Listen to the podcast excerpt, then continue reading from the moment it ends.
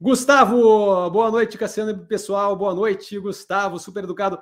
Transmissão de energia é seguro? Quais seriam viáveis a longo prazo? Um abraço.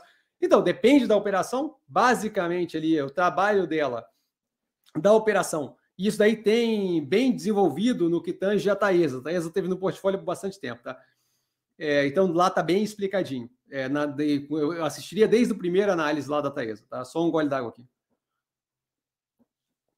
Você tem a operação ali, alguns desafios, mas uma vez cumprido aqueles desafios, é basicamente receber dinheiro. Tá? Então a operação tem que conseguir ser competitiva nos leilões, o que depende da capacidade técnica dela de viabilizar as operações, ou ser competitiva na capacidade de comprar outras operações que desenvolveram aquele, aquela parte inicial. Tá? Isso feito, aí ela tem o trabalho de conseguir rodar a operação. Se ela ganhou na, na no leilão, ela tem o trabalho de construir aquilo. É outro ponto que ela deveria saber fazer. Tá? Uma vez comprada a operação ou ganhou leilão e construiu, ela tem que conseguir rodar aquilo. O rodar aquilo é uma coisa técnica que não exige um grande esforço da operação. Não é nada que ó, precisa ter o Einstein trabalhando para a operação. Mas as partes anteriores são bem relevantes e tem operações como a Lupar, por exemplo, que tem dificuldade. Tá? Então, assim, na minha cabeça, a ideia é escolher a operação com um delta de desconto no preço.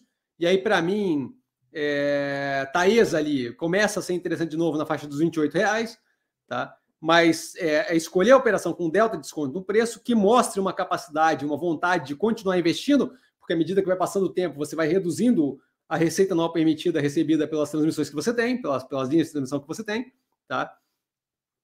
E uma operação que consiga fazer, sem muito rolo, o, o meio-campo. Tá? A Lupar, por exemplo, que está presente em três ou quatro países, são três ou quatro jurisdições diferentes. Ela, ela, deve ter um time maior de jurídico do que ela tem de técnico de, de, de, de, técnico elétrico. Certo? Então, assim, não faz nenhum sentido na minha cabeça aquilo ali. E tem problema consistentemente com, com um monte de, de, de, operação que ela tem. Tá? Para construir, aí tal coisa não sai, aí é o IBAMA, aí não sei o que. Não dá. Certo? Essa parte tem que ser uma parte que tem que rodar normal. Não dá para dar de cabeça. Eventualmente tem algum atraso, o caso da gralha azul ali com a Engie é uma coisa. Agora, tudo quanto é operação, eu só faço aquilo, eu não consigo viabilizar é, o projeto, não dá.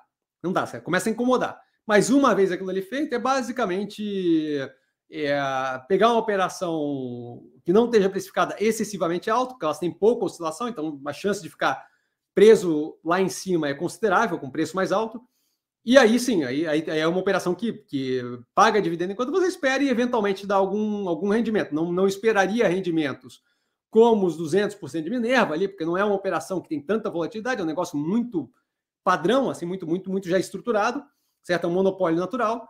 É, mas fora isso, é, 60% é, tira-se consideravelmente tranquilamente e no processo recebimento de dividendo. Eu eventualmente olho até a RPL, vou fazer uma análise, se não me engano, ela apanhou um pouco recentemente. Eu quero entender se ela apanhou porque ela merecia ou se ela apanhou porque a galera está meio estressada e tensa. Mas eu vi também algum nível de arrefecimento no preço da, da Taesa recentemente, ainda longe do que eu espero, mas algum nível de arrefecimento. É um, é um investimento consideravelmente tranquilo. Tá?